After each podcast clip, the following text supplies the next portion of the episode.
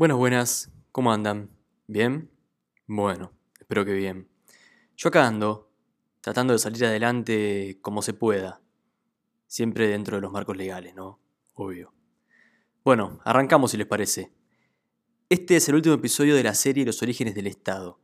Debo admitir que estoy un poco emocionado porque es la primera serie que llega a su fin y es como un bebé que creció y ahora es momento de dejarlo partir.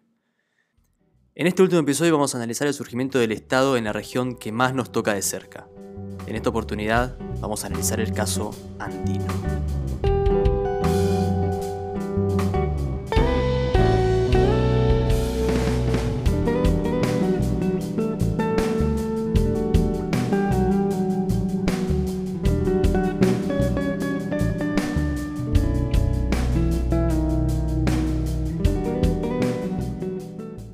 Ustedes saben, para poder llevar adelante esta serie dedicada al surgimiento del Estado me basé y me sigo basando en el libro de Marcelo Campaño titulado El origen de los primeros estados, la revolución urbana en América precolombina, editado por Eudeva en el marco de la colección Ciencia Joven.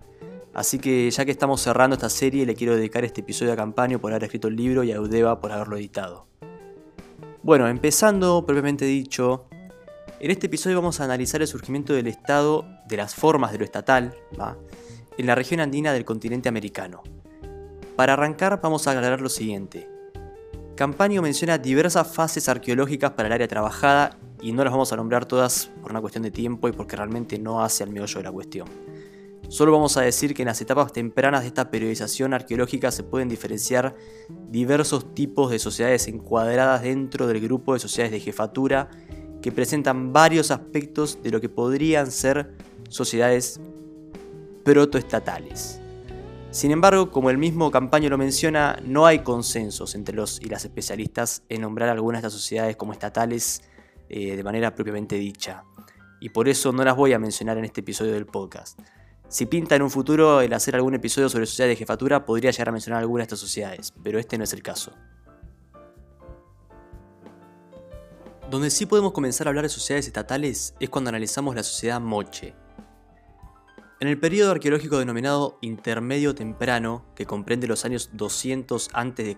a 600 después de Cristo, se habría desarrollado, bueno, se habría no, se desarrolló, según los registros arqueológicos, una sociedad estatal en las cercanías de la actual ciudad de Trujillo, en Perú.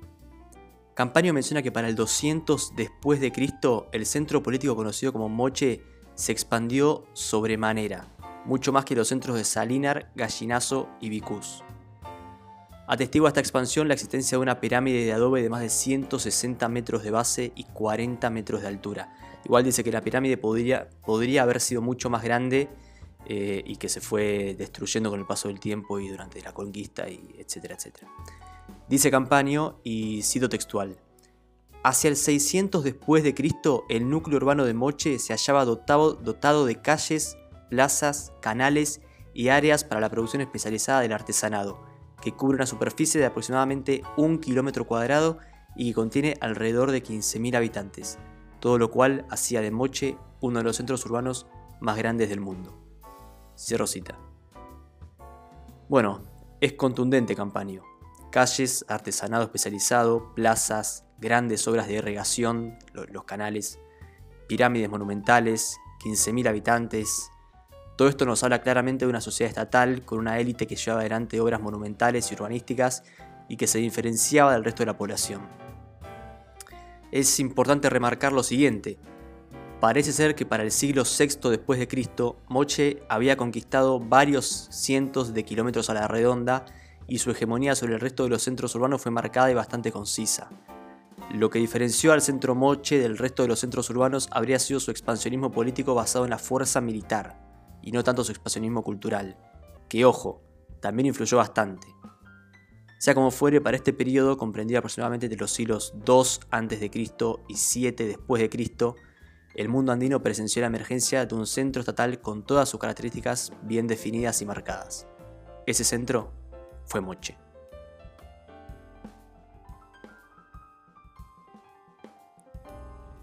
Pasamos ahora a la frontera, actual frontera peruano-boliviana, En las inmediaciones del lago Titicaca, Campaña nos cuenta de dos centros que alcanzaron gran predominio sobre los territorios adyacentes y que sobresalen del resto de los asentamientos aldeanos de los que tenemos registro. Según el autor, el primero de estos, Pucará, habría alcanzado gran desarrollo e influencia sobre los territorios circundantes. Dice Campaño que no hay evidencia para decir si hubo o no un estado Pucará, pero que sí parece haber habido una élite diferenciada del resto de la población, sobre todo en el ámbito de los rituales religiosos. Al otro lado del lago Titicaca se desarrolló una cultura que sí podemos calificar de plenamente estatal, Tiwanaku. Tiwanaku, según el autor, habría alcanzado gran predominio de influencia sobre sus territorios circundantes a partir del año 100 después de Cristo y en los 300 años posteriores se desarrollaría la construcción de obras monumentales que darían a Tiwanaku el estatus de gran centro regional.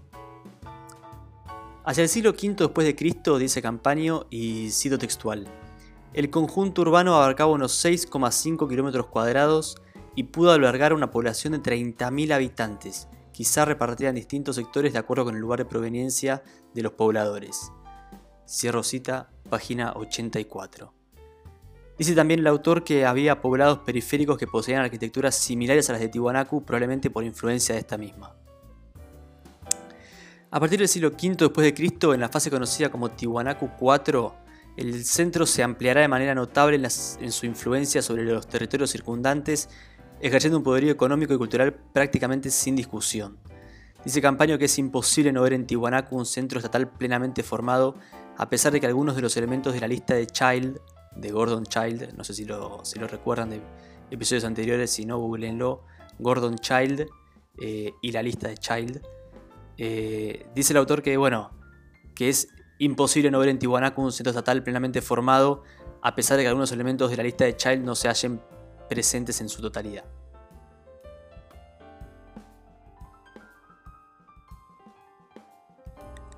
Llegamos finalmente a la última de las experiencias estatales del área andina.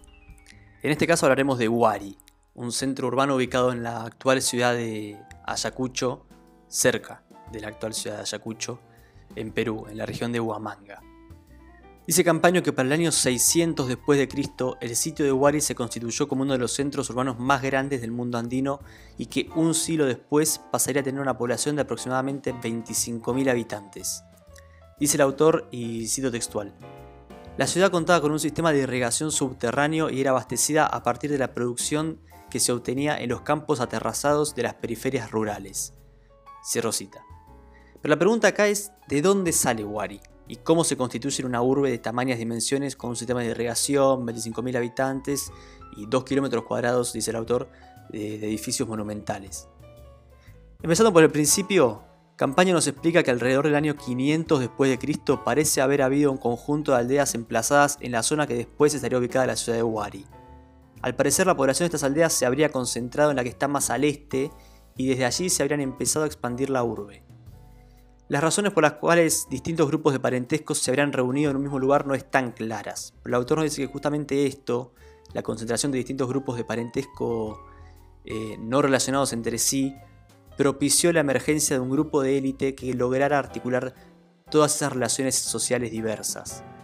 Recordemos acá que el Estado surge cuando distintos grupos no emparentados entre sí por lazos de consanguinidad o por lazos de parentesco, no precisamente de consanguinidad, eh, se articulan unos con otros y de ahí detenta una relación extraparental, una relación ya social desligada de los lazos de parentesco.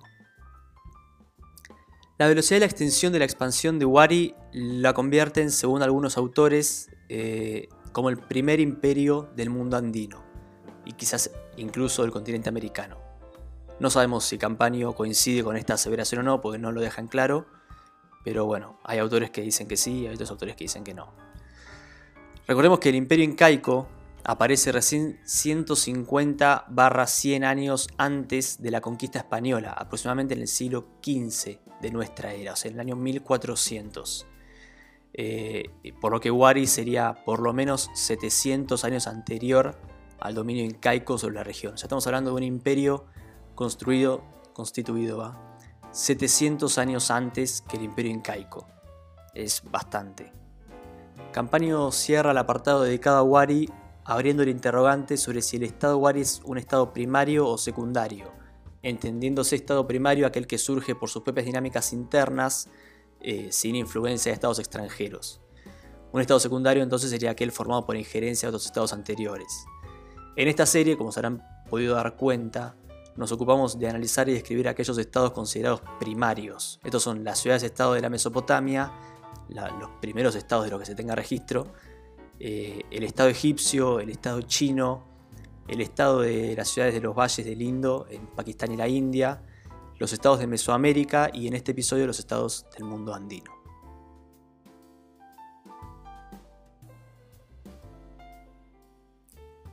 Bueno, bueno, hemos llegado al final, no solo de este episodio, sino de la serie dedicada al surgimiento del Estado. Como les dije hace algunos minutos, estoy algo emocionado porque es la primera serie que llega a su fin y la siento como un niño que ha ido creciendo y mejorándose con el correr de, los episodios. Sí, ya sé que los niños no tienen episodios, los niños tienen años, pero bueno. Entiéndase que si para mí el podcast es mi hijo, sus años son... Bueno, ¿para qué estoy explicando esto? Al pedo. Eh, los primeros episodios del podcast y de esta serie también eran medio falopa, no estaban guionados y bueno, en estos últimos ya están un poquito más armaditos, más completos, menos falopa, menos, menos esperpento. Estoy contento con el resultado, pero de todas formas sé que falta mucho mejorar. Igual este no es el lugar para la introspección, así que lo voy a dejar para otro momento. Bueno, nuevamente les quiero agradecer por haber llegado hasta acá, por haber escuchado lo que tengo para decir, por haberse interesado, por haberme aguantado, por haber bancado las boludeces que tengo para decir eh, entre parte y parte de, los episodios. Les recomiendo que sigan la página del podcast en Instagram y si no sabían pueden aportar monetariamente a la causa. Me modernicé. Si quieren contribuir, en el perfil de Instagram tienen todos los pasos a seguir. Así que métanse. Y si no tienen Instagram, háganse un Instagram, síganme y aporten. Estaría buenísimo. Sin más que agregar, les quiero pedir que se sigan cuidando mientras salimos todos juntos de esta pesadilla que nos tuvo atados de pies y manos por casi todos largos años, largos, largos, larguísimos años. Cuídense y cuiden a los que aman. Chao, hasta luego.